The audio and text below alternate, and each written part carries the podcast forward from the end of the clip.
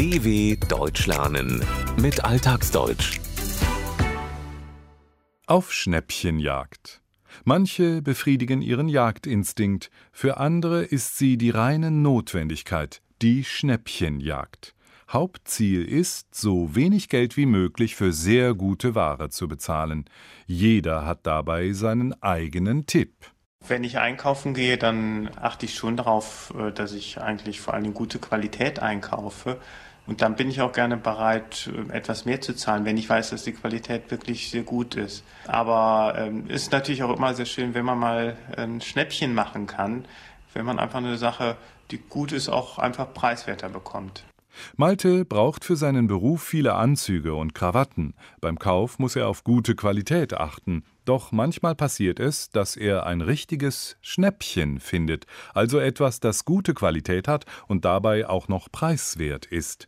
Der Begriff Schnäppchen leitet sich ab vom Verb schnappen, nach etwas fassen. Käufer, die wie Tiere auf Beutezug gehen, werden als Schnäppchenjäger bezeichnet. Sie sind ständig auf der Suche nach preiswerten Angeboten. Ute Krüger von der Verbraucherzentrale Nordrhein-Westfalen hat festgestellt, dass es unterschiedliche Gruppen von Schnäppchenjägern gibt. Es gibt sicherlich bestimmte Leute, die auch einfach darauf angewiesen sind, auf den Preis zu achten. Aber es ist eigentlich mittlerweile so, dass eigentlich sehr viele Leute eben auch ganz genau gucken, was kosten die Dinge und eben auch die Preise vergleichen. Also da kann man mittlerweile nicht mehr sagen, das ist jetzt auf eine bestimmte Einkommensgrenze beschränkt oder so, sondern das machen sehr viele Leute. Weil man halt doch in dem Moment, wo man Preise vergleicht, auch einiges an Geld sparen kann. Warum sollte man das nicht wahrnehmen? Wer auf die Suche nach Schnäppchen geht, macht das aus unterschiedlichen Gründen, wie Ute Krüger feststellt. So gibt es Menschen, die es tun, weil sie es müssen. Sie sind darauf angewiesen. Denn diese Menschen haben monatlich nicht viel Geld zur Verfügung. Allerdings, so Ute Krüger, ist die Schnäppchenjagd nicht mehr nur auf diese Gruppe beschränkt, betrifft nicht nur sie. Die Einkommensgrenze, der monatliche Verdienst, spielt keine Rolle mehr. Denn auch diejenigen, die ausreichend Geld zur Verfügung haben, vergleichen Preise, schauen, wo es einen Artikel möglicherweise preiswerter gibt. Ute Krüger findet das legitim, richtig. Denn warum sollte man diese Gelegenheit nicht wahrnehmen, sie ergreifen, wenn man Geld sparen kann? Wer beim Einkauf auf sein Geld achtet, nutzt häufig auch das Angebot sogenannter Fabrik- oder Werksverkäufe. Auf einem besonderen Gelände oder in Gebäuden bieten namhafte, bekannte Unternehmen ihre Produkte günstiger an als in Geschäften. Zu ihnen gehört etwa auch die für ihre Schokoladenerzeugnisse und Weihnachtsgebäck weltweit bekannte Aachener Firma Lamberts. Studentin Stefanie kommt hier ab und zu gerne hin, wie sie sagt. Was sich lohnt, sind die Sachen zweiter Wahl. Weil als Studentin hat man kein Geld, bezahlt man ungern mehr. Zum Beispiel jetzt auch hier für meine Mutter Lebkuchen zweiter Wahl, diese schmecken genauso gut, sind halt nur nicht im Silberpapier verpackt. Stört ja keinen beim Essen, wenn sie auf dem Teller schön dekoriert sind. Für Stefanie lohnt es sich, bringt ihr einen Nutzen, wenn sie bei Lamberts Schokolade und Gebäck zweiter Wahl kauft. Damit sind Artikel gemeint, die die Qualitätskontrolle nicht bestanden haben. Sie sind dann beispielsweise beschädigt oder haben nicht die notwendige Größe oder sie sind, wie die Lebkuchen, nur in Alufolie, in Silberpapier verpackt.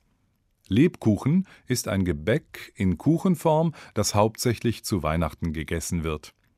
Weil sich diese Produkte nicht mehr zum normalen Preis verkaufen lassen, werden sie im Preis reduziert und als zweite Wahlware bzw. B-Ware angeboten. Am Werks- oder Fabrikverkauf mögen manche aber auch etwas anderes, wie diese Frauen deutlich machen. Da mag ich eigentlich lieber die Anonymität in so einem direkt verkauft, dass niemand hinter mir herrennt, niemand meckert, ob was sitzt oder mir steht oder sonst was. Ich kann das ganz alleine entscheiden. Ja, das ist Erlebnistour. Wenn man selbst eine Jacke vom Ständer nimmt und auf einmal ist man umringt von Frauen, die dann fragen, wo haben Sie die Jacke her? Gibt es die auch noch mal? Das äh, baut das Ego enorm auf. Es gibt Schnäppchenjäger, die nicht nur den günstigen Preis in den Werken schätzen, wo die Ware direkt an die Kunden verkauft wird, sie schätzen auch die Atmosphäre. Während es in Warenhäusern und Boutiquen Verkäuferinnen gibt, die einen Kunden beraten, fehlen diese meist beim Werks- oder Fabrikverkauf. Es herrscht hier, wie es die eine Kundin formuliert, eine gewisse Anonymität. Die Kunden suchen sich die Ware selbst aus, die etwa in Regalen liegt oder auf Kleidergestellen, Ständern hängt. Es findet keine unerwünschte Beratung statt, keiner meckert, hat etwas daran auszusetzen, ob ein Kleidungsstück richtig am Körper sitzt und gut aussieht, einem steht. Auf der anderen Seite kann man aber auch Komplimente anderer Kunden bekommen, wenn man ein besonders schönes Schnäppchen gefunden hat. Diese Komplimente können das Ego enorm stark aufbauen. Es geschieht etwas, was dazu führt, dass man sich selbstsicher und gut fühlt. Werks- und Fabrikverkäufe haben auch Nachteile. So kann man die gekauften Produkte in der Regel nicht umtauschen und zu manchen Verkaufsstätten muss man weit fahren. Allerdings kann man dort, wie in anderen Geschäften auch, über den Preis der Ware noch verhandeln. Das sogenannte Rabattgesetz, das Händlern nur erlaubte, auf zweite Wahlprodukte mehr als drei Prozent Nachlass zu geben, wurde 2001 abgeschafft. Doch Ute Krüger von der Verbraucherzentrale weiß, dass sich nicht jeder traut, in einem Geschäft um den Preis der Ware zu handeln. Es gibt auch äh, Leute, die sagen, nee, also damit habe ich nichts am Hut, das will ich nicht. Es ist natürlich auch so, dass je teurer die Waren, also denken Sie mal an ein Auto, da wird man natürlich eher mal nachfragen, wie ist denn das, können wir da nicht ähm, mal über den Preis verhandeln? Und bei günstigen Produkten denken Sie mal dran, man würde jetzt anfangen, über den Brötchenpreis zu verhandeln. Äh, das ist sicherlich nicht, wo jemand tatsächlich handeln würde. Manche Menschen wollen grundsätzlich nicht um den Preis feilschen, ihn verhandeln. Sie haben damit nichts am Hut, es ist ihnen nicht wichtig. Die Wendung geht zurück auf die Sitte von Hutträgern, durch ein spezielles Zeichen oder die Form und Farbe ihres Hutes ihre Zugehörigkeit zu einer bestimmten Gruppe bzw. Gemeinschaft zu zeigen. Wer es nicht zeigte, hatte mit dieser Gruppe nichts am Hut. Laut Ute Krüger ist auch die Höhe eines Preises ausschlaggebend dafür, ob jemand noch feilschen möchte oder nicht. Wer sich dazu entschließt, sollte allerdings etwas beachten, meint Ute Krüger. Generell macht einfach der Ton die Musik. Ich denke, das geht uns allen so. Wenn jemand was von uns möchte oder uns irgendwas sagen möchte, je nachdem, wie er das anbringt, ist die Reaktion auch unterschiedlich. Also das gilt für beide Seiten. Wenn man jemanden um etwas bittet, macht häufig der Ton die Musik.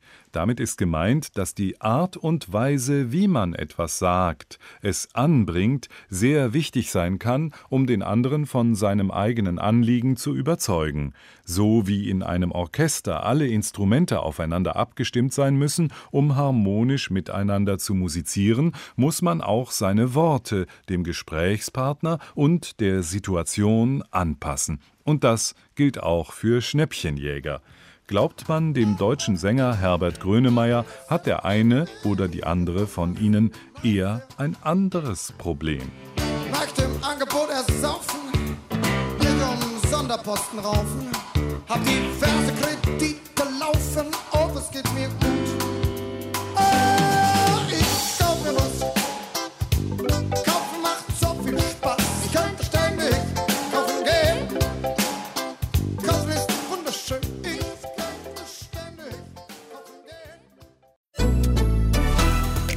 dw.com/alltagsdeutsch